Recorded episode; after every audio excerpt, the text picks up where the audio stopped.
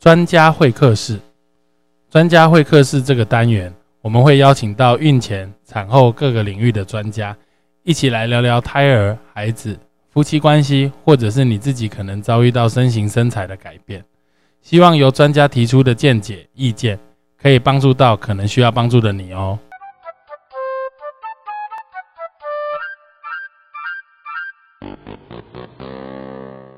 Hello，大家好，欢迎回到成武乐运哈。那今天就是我们专家会客室的这个呃单元。那今天非常高兴有机会请到呃整形外科杨善纯杨医师来跟大家分享一些产后的这个恢复的这个一些方法。Hello，大家好，我是整形外科杨善纯医师，真开心看着。罐头笑声是对对对，我记得你第一集忘记按。对 对对，哎，这个整形外科这一块哈，就是因为现在台北或或者是全台湾啦，就是整形外科真的非常非常的多。嗯。哦，整形外科诊所，那里面也有各式各样的医师，就是有整形外科医师，或者是有一些其实不一定是整形外科医师这一块。所以我我先问一个最基本的问题，就是说，哎，整形外科呃医师，你们自己。比较喜欢被叫整形外科医师，还是医美医师，还是什么这一类？其实很多名称我都搞得很复杂。呃，我们其实还是比较希望被叫整形外科医师，或者是美容外科医师，因为其实这个训练过程很漫长。我们六年专六年住院师专科拿到之后，还要经过三年的。呃，专科医师训练之后，你才有资格去申请美容外科。所以，哦，所以美容外科是比整形外科更厉害。对对对，就是好像进阶打怪，最后一关就是美容外科，总共要花至少要花九年的时间才能拿。就我所知，像整形外科，其实有一部分的医师，呃，就比如说像我们有些人是呃，这个呃。截肢这种好像也是整形外科医生在做，或者是说那个糖尿病啊、脚啊这些很复杂腐烂的状况，或者是说呃皮瓣移植，对，这些也是整形外科纤维手术、烧烫伤，对，所以整形外科其实还分很多。所以其实我们在整形外科训练的范畴非常广，就是为什么我们需要花到六年的时间才能拿到专科？其实包含了烧烫伤，然后呃皮肤癌。然后显微手术，所以口腔癌或是一些重建手术也都是我们在做。那有一些先天颅源的，像你之前访问那个罗惠福基金会的那个，也是整形外科的范畴。然后有一些是呃创伤，比如说颜面骨折，或者说有一些糖尿病足伤口照顾。然后甚至到最后，这些美容，这些都是我们的范畴。但是其实，在这个累积的过程中，我们对于呃这个手术的美感跟需求，跟怎么样去让这个组织伤口长得好、长得漂亮，其实我们有相当厚的一个底子在这边。OK，所以美容外科像是说这个整形外科里面的一个类似次专科的科别，对对，就是专门研究让女人变，呃，不一定是女人啊，男人、女人。身形变美的这样子的状况，就会叫做美容外科医师。是是是。哦，OK，所以我们认为就是说，因为我刚刚一开始就提到说，因为现在选择很多嘛，我是说没有说一定要选择哪我们或者是什么地方，但是就是在看履历跟资历的时候，美容外科这个东西是大家可以作为一个参考可以作为一个参考依据了。哦，那因为有很多啊，有这个所谓什么台湾美容外科。哦，其实其实正正牌。正牌，正常。呃，是台湾美容外科医学会。那其实这个人是不是会员？其实上我们的学会官网就查得到的。OK，好，所以这个部分我是想说，刚好这次哎 难得有机会访问杨医师，我们就先针对学会应该要颁个感谢状给。对，因为真的太多了。因为我自己是因为我自己觉得自己是男生，比较没有这方面需求。但是呃，不过我最近可能也要对自己的身形做一些雕塑。好，我觉得可以先看看我们那个新陈代谢科医师开始。啊，太好了！那我我们最主要是今天会想要请请杨医师来，是因为我们其实针对产后的妈妈，因为我自己也都是做产科的，在我们的听众主要也都是产妇或者是孕妇。那其实很不可讳言的，就是怀孕这件事情对女人来说是一个非常非常大的压力。也就是说，她刚开始怀孕的时候，她要担心小朋友健不健康，比如说是不是唐氏症啊，手上。脚上或者有没有缺陷，心脏有没有问题？但她大概到怀孕比较后期的时候，她大概已经可以很确定说小孩子没什么问题，她已经开始想到生产，想到产后的这些事情。那除了小孩子的照顾这一方面来说，其实事实上对自己身形的要求，我觉得也是很多妈妈的担心了哈。所以在你的临床工作经验这么多年来，你觉得产后的妈妈来寻求这个整形或者是所谓美容咨询的这一块，是不是占一个很大的比例？我觉得其实蛮蛮大的，因为其实我觉得就像你讲的，怀孕对女生是一个很大身心灵的压力。嗯，那等你就是呃有时间想到自己的时候，可能已经走中的很严重了。那我不不会演啦，真的身体会影响心理，这个是互相影响的。所以其实。如果你本来是一个状态不错，或者说没有呃松垮垮的情况，变成一个黄脸婆的状况，其实你在外你会你会觉得说你没有那么的有自信，嗯，所以在门诊上常常会遇到这些已经产后一段时间的妈妈来寻求这些帮助。那当然这个东西不一定是要靠手术进行，有时候其实是一个全全面性的规划，包括非侵入式的。一些治疗啊，或是仪器啊，或者是说会提供你一些其他的建议啊，比如说可以去看一些新陈代谢科，或是加一些饮食和运动的控制等，就可以就可以完成你的梦想。那这样在我听来，其实事实上几乎所有人，因为有我自己那么多产妇的经验，就是大大概或多或少都会碰到这样子的问题，所以我觉得这个东西如果呃能够在产前就开始做规划，是不是可以更好？对，其实我之前有去一些妈妈教室演讲的经验呢，我都觉得提倡的想法就是预防重于治疗了。就是你在产孕期的过程中，你不要太就是增加体重不要太多，比如说到什么三十几公斤那种，其实你对于皮肤或整个身体的那个冲击力是比较大的。就是呃，我们通常在台湾的建议就是说，孕妇整个怀孕的体重应该是重八到十二公斤，对，但是瘦的妈妈。以为可以种多一点，或者是胖的妈妈要种少一点，其实事实上是比例问题啦。我都会跟妈妈说，你虽然现在很瘦，只有四十公斤，你也不是说你可以重十五、二十公斤，这个对你来说就重了快四五十 percent 的体重，这个其实事实上是不对的。也就是说，你本来比较瘦的，你能够重的比例还是要维持一定的 percent 数。那我都会建议大家不要重超过二十个 percent 的体重。嗯，所以你本来五十公斤，就是最多最好不要超过六十公斤。六十公斤的人最好不要超过七十二公斤，大概。以这样子的比例来做规划，对对。那但是其实事实上，我们也知道，就是说生完或者是怀孕这段时间，有时候不是大家想说，呃，我要要瘦就瘦，或者是我要胖就胖。所以对于产怀孕的妈妈，其实最担心的大概就是妊娠纹这一块。对对。那妊娠纹这一块，你有没有什么好的建议？其实妊娠纹它就是真皮组织。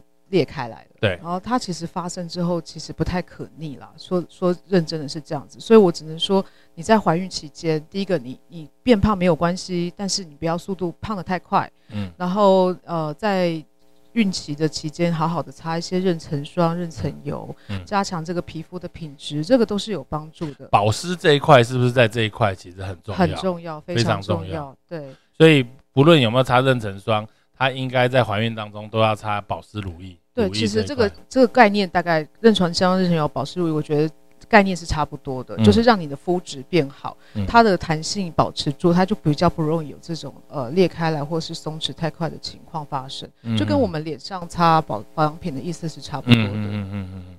那运运动来说，在这一块也是会增加皮肤的弹性哦，跟血液循环。我觉得会运动，其实还有你的营养状况啊，这个都会增加你皮肤的那个品质。对，所以其实如果说有一些些妈妈做一些运动，然后加一下，或者是有些人是做瑜伽这些东西，其实我觉得在手术后来看，呃，我觉得他们的恢复都相当的快，恢复的都非常的快。好，那再来就是说，因为大部分在怀孕当中大概都是做一些预防的动作，但是生完的妈妈她大概就会碰到有一些的问题开始出现，比如说生完，呃，就像说可能会有痔疮啊，可能会有漏尿啊，哦，或者甚至有些人因为怕。阴道松弛的部分，而去选择自然产或剖腹产上面做一些考量。那以你整形外科的经验，会不会说在这个产后的治疗，其实事实上大部分是扮演一种心灵的导师？哎，你说对了。其实我在门诊，其实大家我我会跟大家呃来的都聊一聊。女医师应该更感同身受。其实我觉得倾听很重要，就是你要听听她心里最担心害怕的原因是什么，她希望是什么。因为他有时候不见得是因为说他真的做这件事情，你要把他的就是背后的想法找出来，然后他能接受的事情找出来，所以才能找出他适合的事情。不是所有的人来一定都要做什么事情。哎，你刚刚讲这个观念很重要，就是我觉得不是所有的呃这个问题都是靠手术来解决，就是这是一种全人性的照护，就是说变美变丑或者是。这个东西，嗯，或者是说所所谓美哦，不是说呃只要外形美就 OK，其实心理这一块还是很重要。对，或者即便我现在帮你剪修好了，或者是。改善了，你又复胖，或者是呃抽脂完又复胖又怎么样？这些问题它是一直存在的。是啊，所以其实我觉得认真去倾听每个来咨询的人心理，我然后去帮他做这个设计，或是给他一些建议，这个很重要。不是所有东西都一定要靠手术。所以其实我觉得我们在做美容外科医师这件事情的把关上很重要。嗯，不是说你来就是一定要手术。其实我们都可以来聊聊，是不是有推荐你其他的方式。来可以来做这些做些改善。好，那我我我觉得我们可以再深入一点了解这个东西，就是说我们一产后，比如说产后大概大家就会开始会教小朋友这个呃喂奶啊，呃换尿布啊，洗澡这一块，在产后一个月大家都还在坐月子的时候，比如说一个月或所谓我们产后恢复四十二天之内，这个比较刚生完的这段时间，你有没有什么建议，或者是这些妈妈如果她想要在月子中心的时候？就希望能够快速得到一些帮助跟解决，你是不是有？我觉得就是刚生完坐月子哦，其实心里放轻松，因为你其实你的身体还在一个恢复的时间，嗯，你不用急着去做什么，你其实 focus 当下，你这你跟小孩子的关系，跟先生的关系，你去适应这个新的生活生活形态的改变。那真的想做什么，其实我觉得都不建议做什么侵入式的治疗，嗯，顶多打打一些皮肤的镭射。那有些人会担心说，哦，比如说，哦，哺乳这件事情让乳头变黑、变长或变大，那其实就是等你哺乳结束之后再来考虑这件事情。那你刚刚说到镭射，镭射这一块大概是什么样的角色？哦，可能镭射就是让你的皮肤，因为有时候你常常呃孕期中间因为荷尔蒙改变影响，你的皮肤可能没有那么的好，嗯，或者是说你会觉得说你皮肤变得暗沉，你可能常常熬夜，然后你怎么保养品差，你都觉得皮肤很干燥，所以有一些镭射打可以让你的皮肤看起来比较光亮，比较气色比较好。有这种好东西，对，试试看。我也蛮需要的。产科医师也常常熬夜，也需要试试看。对黑眼圈也有帮助吗？黑眼圈有帮助，哇，真的，哇，整个都已经心动起来了。那这电波、音波呢？这又是什么东西？电波、音波其实是比较深层，我都我都称它为保养，它不到治疗。保养，对，它是保养，就有点像你你每天会擦保养品，或者是你每个月会去打一次皮肤镭射一次一样。但是电波、音波的保养是在于比较深层的组织，因为它是电波是传递那个能量到呃结缔组织这个地方去，让松掉的这些呃胶原蛋白变得比较紧致，或是刺激它增生。那音波是到比较深层，到筋膜层，所以其实有一些呃妈妈，比如说脸皮比较松垮，或者是她觉得她看起来已经有一点点呃老态，或者是说觉得这个下巴线条没那么清楚的话，其实用电波、音波都可以得到这样子维持皮肤紧致的一个方式，而且它其实是没有什么恢复期的。所以照理来说，电波、音波都是对松弛的皮肤对，就是松弛的软组织。所以像身体有些人肚肚皮松没有那么严重，他可以来打一些电波的。那那那那我我再问一个很外行的话，因为我对整形外科真的不是很了解，就是说，呃，比如说我们怀孕胖，大腿大腿这个怀孕的时候很容易会变粗变大，但生完之后，它可能一两个礼拜之后，它开始变瘦，就会有一些橘皮组织啊，或者是大腿真的变得松松的，大腿后侧感觉好像会有点松，这个也可以打电波，这也可以，或者是说做一些像比较身体的那个按摩，像 LPG 这个东西，它可以让你的那个淋巴排水。呃，有点像做身体按摩，但是它的效果效能会比你去一般房间做的来的更好。哦，也就是说靠一些机器上面的用仪器的仪器的方式来做，它的效率可能会更好。对，哦，OK，所以镭射、电波、音波是你认为在这个产后一个月到六个礼拜之内，对，是一个比较适合的方法。呃，或者是说做一些像 LPG，可以让你，因为有时候刚生完脚 LPG 对，哎，水肿啊这些东西，可以帮你身体做一些按摩啊，嗯，好，这个东西其实都是比较非侵入。那很多妈妈其实，在门诊也都会问到我，我什么时候可以开始打肉毒？因为我本来都有在打肉毒的习惯，这些，因为他觉得很多人紧是因为一直都不能动了，所以没有做。对对对，所以不是因为是打肉毒，不是他不一定，可能这些也有做了，我不是很清楚，但他们就会很明确的一个字，我要什么时候可以开始打肉毒。我们我们在门诊常常就是接到电话或咨询说，哎，我我现在刚生完，我什么时候可以来打肉毒？我都会建议你没有哺乳的时候，嗯，因为哺乳这个没有哺乳，没有哺乳的时候，这个是一个很关键的时间点。那有些妈妈可能产后就不太哺乳，而或者有些妈妈可能哺乳时间会打一两年的时间，嗯，所以这个哺乳的时间停止之后，就是你可以来打肉毒。的时候。哦，也就是说你在喂母奶的期间，你不太适合打肉毒。对对对，OK，了解。那再来还有一个很多很多人的疑虑啦，哈，嗯。就是说，其实我真的也很常碰到这个东西，就是他很怕自然产会有产后漏尿，嗯。或者是阴道松弛的这一块，所以这一块其实我都跟他们说啊，没关系，你就不要生太快，然后你放心，我会帮你缝得很紧。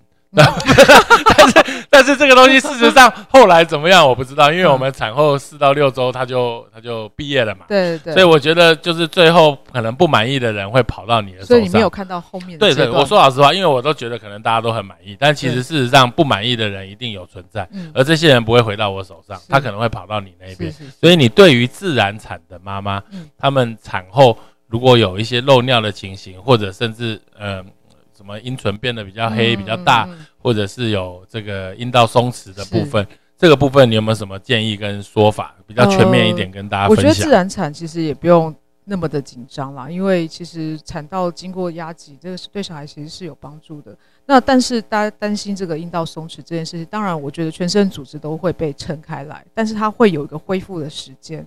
等这个时间慢慢弹回去，你会觉得说，哦，你好像没什么变化的时候，你再来考虑这件事情。那当然，像以前可能就哦，一定就直接说哦做阴道整形。可是现在有很多机器，比如说像拘谨镭射啊，或是居动仪，这个都是属于非侵入式的镭射。那这个东西其实居动椅感觉哎居动椅很感觉很哦厉害它你不，用会一直动的椅子，你就是坐在一个椅子上就好了，感觉很情趣的感觉。对，他动你不要动，它动你不要动。但是这个东西可以帮助你，就是在这个呃骨盆底肌肉的一些所以它都是热能。呃，它会传递一些能量到你的肌肉，刺激。像居动也是专门刺激肌肌肉的部分，哇，这么厉害！然后拘谨是刺激阴道的呃软组织的部分。嗯，所以有一些轻微漏尿的妈妈在做一些肌菌镭射，其实是会有帮助的，而且其实会增加这些组织的回春，其实就等于像在阴道里面打镭射，所以就会增加它的呃弹性啊跟湿润度这些东西。如果说真的是松弛严重的，我们再来考虑这是不是要做手术的。OK，嗯对这个其实事实上也是很多人，就是很多人觉得说，哎，生完他会有漏尿，其实很常见。嗯。但是我觉得真正寻求医疗帮助的人比例其实并没有很高嗯，因为我真的很常碰到第二胎或第三胎来的妈咪，然后她就说，哎，其实我本来一直有在漏尿的问题，那她可能是大笑或者是跑步这个状况就会跑出来，那她觉得不以为意，因为她认为这是不可就必经的的的是。状况。但其实事实上，我必须要跟这些妈咪讲，就是你可以不用忍耐啊嗯，因为这个会不会漏尿这个问题，其实事实上都可以被治疗。不然我们现在有这么多科医师要做什么？也就是说，漏尿的问题可能是呃这个所谓尿道的角度改变，或者是阴道松弛，这个东西可以做所谓尿路动力学的检查。那当然有刚刚像杨医师说的，可以做呃拘谨镭射、镭射的治疗。最糟的状况还可以做悬吊手术，都可以被处理的。对，我是觉得这个是这样很重要。那再来就是，如果说哎真的厉害的话，那个也可以也可以靠手术来改善哦。哦，可以，可以靠口靠手术。嗯那因为其实像呃，你说阴道松弛的部分，其实其实我们就是把松弛的组织把它缝紧对，啊。那这个东西是可以靠手术的方式来做。嗯。那我觉得就是也是要现场评估啦，说嗯看看你的状况到什么样的程度。那我再问一个问题：如果我手术完了之后，嗯我可不可以再自然产？手术完可不可以再自然产哦？我觉得是要等一段时间的。嗯嗯，然后呃，其实我觉得这个东西要看你的，我都会建议，其实都生完之后嗯都没有要再生的时候再来做会比较好。嗯对那这个东西，有些人他会说，做完阴道的重建手术之后，那继续来做拘谨镭射，嗯然后等于说是做一个保养的状况嗯。的方式来做它。诶，那我再问一个问题，就是说，诶，以你的临床经验来说，这些来寻求你做这个阴道整形或者是这方面问题的人，他先生知不知道？或者是说，会有一部分是因为跟先生的夫妻性生活受到了一些问题，他才来处理。都有，有些是先生支持啊，有些是因为他们之间已经开始有一些不。那这样不是很矛盾吗？就是他手术完了之后，他可能觉得，哎、哎，感情又变好了，哎、又怀孕了，你又跟他说，我都生完了之后才能来，那这个东西会有点矛盾，还是真的就这样，我们就剖腹产就好了其实可以考虑的啦。？OK，对，嗯好，所以其实事实上，我觉得要来，对，这样听起来应该是说来咨询，然后做完手术，因为反正生小孩不是自然产就剖腹产，总是有机会把它抱出来。对对对那这个真当你真的有碰到这方面问题的时候，我们再来讨论看要怎么做。其实每因状况每个人状况不同，这样。OK OK。那阴唇的部分呢，也是会有很多人做处理，因为毕竟怀孕色素会沉淀嘛。对。哎，色素沉淀这件事情，我们是不是也可以打镭射？是不是可以打镭射？染料镭射是不是？还是什么镭射？哦，它有专门私密处的镭射。可是必须说，因为有常常阴唇来处理，是因为过长。然后你再长于大阴唇，然后你做一些到拉扯，那这个拉扯会让就是常摩擦的部分就反而色素沉淀。那刚好其实这个色素沉淀过长的地方就是被手术修剪掉的地方。那这个手术后，这个手术时间大概其实不用一个小时，而且它其实手术后也不太会痛，那恢复也快，那所以伤口也好照顾。所以很多人他不知道有这样的选择。所以其实有时候是上网查资料才看到说哦，原来我的困扰是有方法可以处理的。哦，就是等于你把过长的阴唇或者是色素沉淀那块的阴唇把它做修剪掉。是是是。哦，这个我还真的也没有想过可以这样这件事情。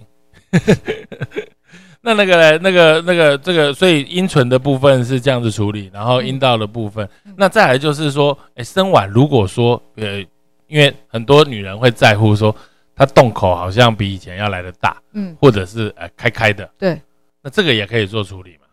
呃，洞口嘛，你是指对，就阴就就是那个阴道口，就比如说我们因为有时候阴道那个是阴道整形手术，哦，所以这也算是也是就一起处理。的时候，所以手术完之后它可以恢复少女般的样子。这样这样子我压力太大，但是会改善，会改善，OK。好，那这个是阴部的部分。那在乳头哺乳的部分，大家也会有很大的哦，很常见，很常见，就是比如说乳头变黑、变长、变大，然后胸型整个不一样。因为我那天，哎，不是那天，就有一段我后来知道了哈，就是说隆乳这件事情，就是说其实事实上产后的女人占了三分之二以上，呃，三分之一才是所谓没有生过孩子，或者是对于自己胸部大小不满意而希望能够提升罩杯。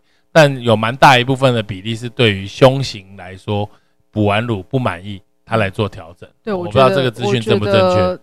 比例上可能差不多一半一半，甚至产后妈妈会再多一些。对，这个对我来说是很大的意外。在怀孕的时候，你其实你会胀奶嘛，就有点像乳汁隆乳这样子，但是会变得很巨大，但是同样的把你的皮肤撑松，跟你的肚肚皮意思是一样的。对。所以当你退奶之后，你会觉得你好的，好像你的胸部变成两个泄气的袋子。对。哦，就觉得上上胸觉得比较不丰满，或是。Bobo 这样子，最常听到就是我觉得我上面 bobo 这样子。对，因为因为很多妈妈就会问我说：“哎，我吃退奶药或者是我喂完奶会不会胸部变小？”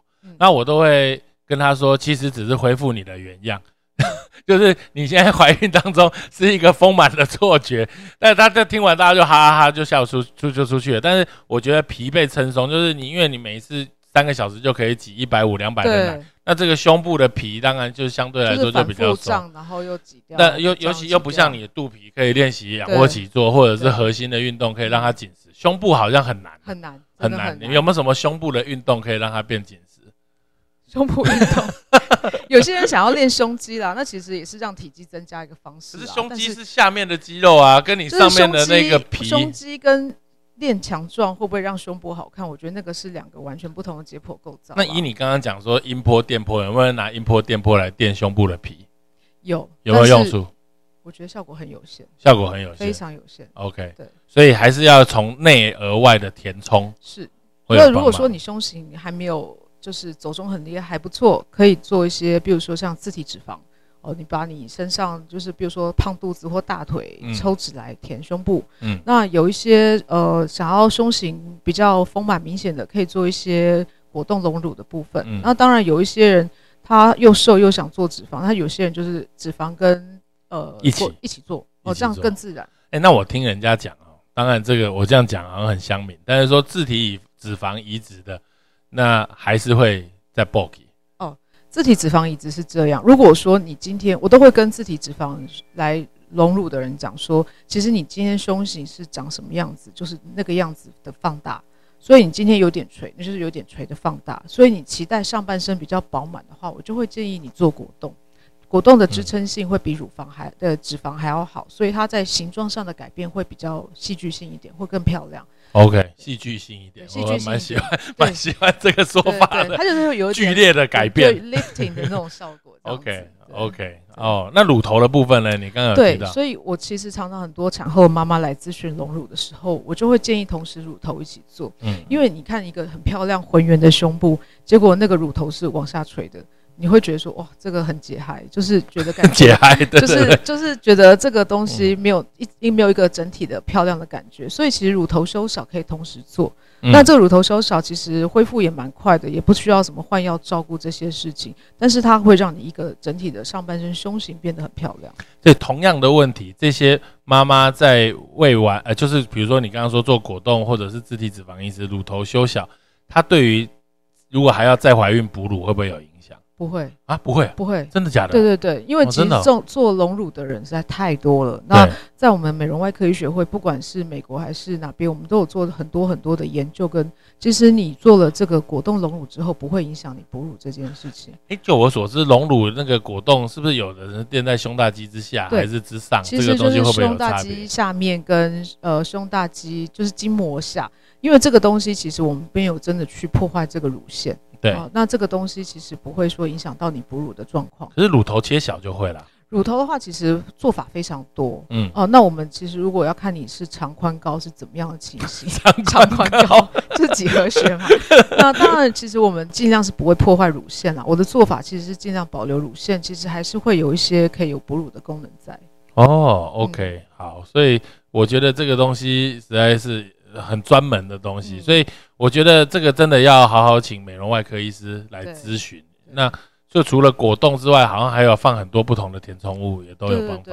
但现在主流是果冻，是不这个是？主流还是果冻啊，因为其实大家都希望说我一次就达到我想要的效果。嗯那除非很排斥放果冻的人，才会考虑做自体脂肪这件事情。嗯嗯嗯那自体脂肪它的好处就是很自然嗯哦，因为它就是你身上的脂肪去搬家，搬搬到胸部。嗯但是就是要了解说你对于胸部的大小还有形状期待值在哪边。嗯如果说想要又大又挺，那可能需要加点果冻。嗯那有如果说我就是很想要柔软自然，那就是脂肪这样子。，OK。两个都要，那就是嗯。两个都一起来。那再来就是生完之后的这个脂肪的分布，因为讲到脂肪嘛，嗯。对于脂肪分布的调整，很多人就是说，哎，我减重减到一定的程度，呃，好像没有办法再瘦下去，或者是呃，我我本来以前是水蛇腰，现在变成直筒腰，嗯，那他想要做这个抽脂的状况，嗯嗯这个在产后来说也是可以做得到的。也可以做。那其实如果说以腹部的这个线条来评估的话，其实我都会看你是脂肪很多呢，还是腹直肌肌肉已经松开来了，还是皮肤太多。嗯那就单纯脂肪多，当然就抽脂就可以了。嗯那如果说有些人妈妈是腹直肌松开来了，嗯那她其实并不是很胖，她就怎么样肚子就收缩不起来，像小腹突突的，嗯，那我们做腹直肌修补就好了。可是如果腹直肌修补，对，那嗯但是如果三个都有的人，就可以做所谓的腹部拉皮。但是在这个这个之前呢，其实有一些机现在新的机器，比如说像机动减脂啊，它可以嗯训练你的腹肌啊，或是扩塑啊，然后去雕塑你的脂肪。那这个对于害怕手术的妈妈是另外一个选择。哇，这样听起来又很多，又有机又有机器，你说什么对机动溶脂机动减脂，哦，机动机减脂机动减脂，就是坐在那边，但是他自己又开始抖了，哎肌肉自己开始抖，很厉好像害好像做了几几百次的那个仰卧仰卧起坐对对对。哇哦！所以现在真的很进步，这个是已经已经很很成熟的的的机对器。这是还蛮普遍的机器。讲到腹拉哈，就是我我印象中的腹拉就是伤口很长然后很恐怖。嗯真正会选择腹拉的人会会很多吗？还是所以我觉得其实就这算是一个很大的手术了，对不对？呃，我觉得手术时间长，然后到大手术我其实我觉得还好啦。嗯。那这个大腹拉就腹拉有分大小之分，小腹拉就是其实你的程度没有那么严重，我们从你的剖腹产伤口去稍微延长个一两公分，嗯。进去把你的腹直肌做修补，然后抽一点脂肪，把多余皮肤拉掉，你皮肤你的肚子就可以相当的平坦。嗯。那大腹拉当然就是属于比较严重的状况，我有做过一个已经生过五个孩子的妈妈，嗯，然后她真的就是她很瘦，但是她皮肤就很松，嗯，所以那个松的皮肤聚集在肚脐周围，就像一坨小小肚腩这样子，嗯，所以他穿衣服都要塞那个皮肤进去，所以对他来讲，生活是造成困扰的，嗯，你穿衣服或者是你去一些公共场，你都会觉得不自在或不方便，嗯，所以这样的人他会觉得他考虑做大幅拉，伤口大概在就是二十到三十公分没有错，但是问题是在内裤盖得到的地方，嗯，所以你现在什么流行中空装或者穿什么样衣服，其实你都可以很好的去驾驭它。嗯，好，让我听起来来说，其实从胸部、从阴部，然后从身体的脂肪的各个位置，还有包含皮肤的状况，都可以做处理。对，这个东西你觉得是一次一次来完成，还是有机会可以合在一起，一个礼拜的时间，我就可以全部恢复状况？我真的有帮人家做过一次，就隆乳又腹部拉皮的。然后小阴唇这样一起做哇，那那我做完不是变木乃伊啊？不会啦，就全部都要包起来啊，对不对？其实其实还好哎，对，其实因为我觉得像这个当然不是只有我美容外科，我们的团队合作麻醉科啊这些东西，其实如果说提供一个很安全的一个环境下，其实可以一次完成没有问题。哎，那我我再问一个问题，就是说这样听了这么多哈，大概对对于一个不是很走中很厉害的人，大家。一个他希望能够回到原本的状况，他大概会需要花费多少费用啊？其实我觉得这个从保养到治疗，这个 range 还蛮大的，所以呃，我觉得看个人的需求，从几千块到几十万都有可能。几千块到几十万？对对对，那当然就是说你的保养当然不需要花那么多的钱。我刚刚讲那些非侵入性的。呃，打打肉毒啊，玻尿酸，或者做这些机动减脂、拘紧镭射这些，或是皮肤镭射等等，其实不需要花到你太多的费用。那那我那我这样子问好了，就是我以部位来问。哦，比如说比如说我会阴部的部分需要做手术，那你刚刚说这个阴道紧实的手术，大概会大概会有多少？大概呃十万以内吧。十万块左右。那如果隆乳嘞？隆乳要看材质，因为现在也是选择很多，那所以其实从二十几到三四十的状况都有，这跟你的方式还有有没有自体脂肪填充比较便宜。哦，自体脂肪大概也就二十几左右，二十几万，对对对，因为其实自体脂肪填充，比如说你你可以让你肚子变小，胸部变大，这就是一个相对比例上线条调整变得更好看，嗯，所以也有人喜欢这样子做，因为它其实一次改善两个部位，嗯嗯嗯，哎，那所以那种蝴蝶袖这种也是也是抽脂就对了。蝴蝶袖要看皮肤是不是需要修掉啦。嗯哦，那大部分的其实东方人要是就是做到皮肤要修掉这个胖到这种程度，其实是在少见啊。大概西方人这种大大就是大量瘦身的人比较常见，所以其实呃蝴蝶袖的话，大部分其实就做抽脂，其实我觉得就有很大的显著的效果。按你刚刚说负拉就又费用会再更高一点，负拉会再高一点。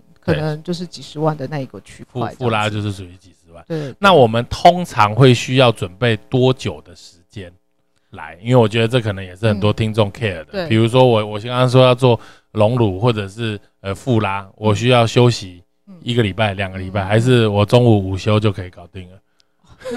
中午午休不是变魔术吗？魔术师啊，魔术师，好好好。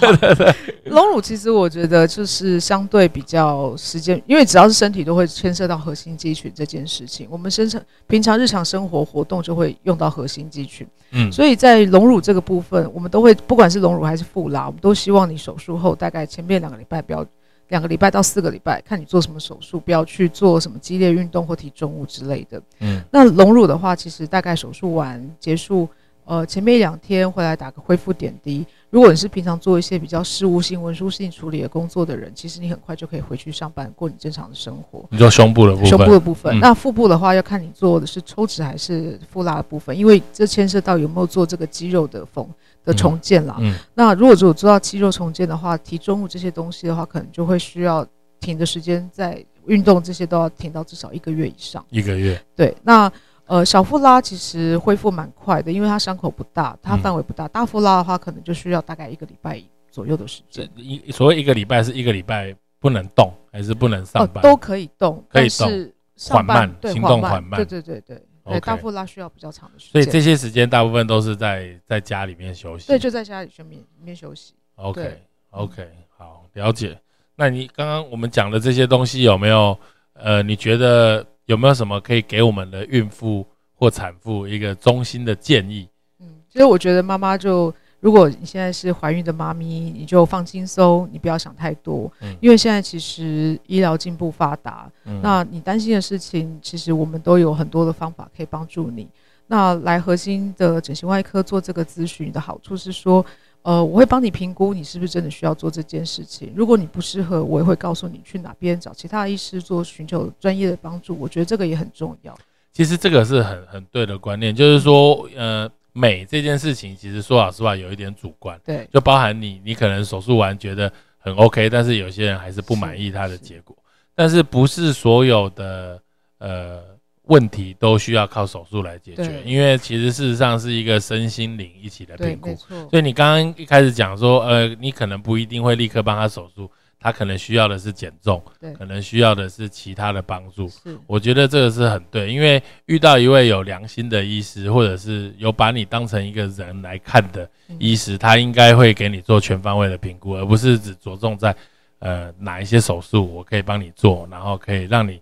立即见效，但是反过来说，其实事实上也是商业上的考量占一个很重要的比例。对，所以来的人我都会先了解你的生活习惯、个性怎么样，你这个东西对你来讲是不是长远的帮助？嗯，那如果说像我刚刚跟思红提到，就是你。光是靠抽脂想要来瘦身，我都会觉得说，你可能要真的去做一些生活习惯、饮食上的控制，真的瘦下来，我们再做这个抽脂的身体雕塑。那你会希望像这种产后的妈妈，她是她跟她的先生一起来，还是她自己来，还是会不会先生来反而不好不好处理？也不会，其实我也遇到很多是先生一一起陪来的，我觉得这个都会让这个当下这个 moment 都会让我很感动，因为先生是非常支持的。我也我也我也是，对，因为其实这是一个彼此互相尊重关怀的一个过程。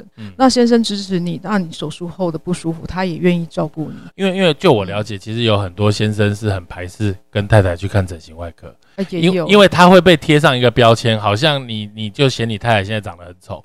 所以你要带他去整形，希望恢复以前的样子。但其实我觉得这个观念应该要被调整，就是说不太一样。你陪你太太来是希望能够让她更开心、更快乐，就是当你太太的啦啦队。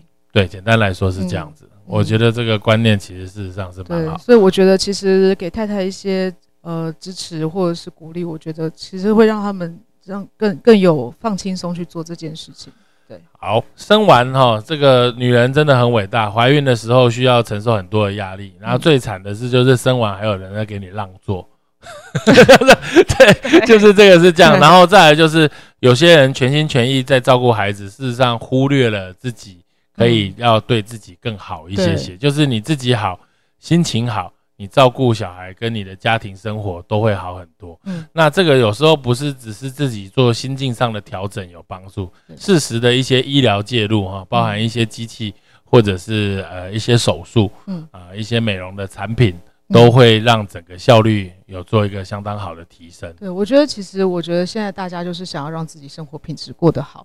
那妈妈其实，在传统以前的社会观念是不太被重视的一群，但是现在我们这个女性的觉醒开始被注注重到，所以其实妈妈有如果说有这个需求，其实这些东西都可以帮助你，让你过得更开心，过得更有自信。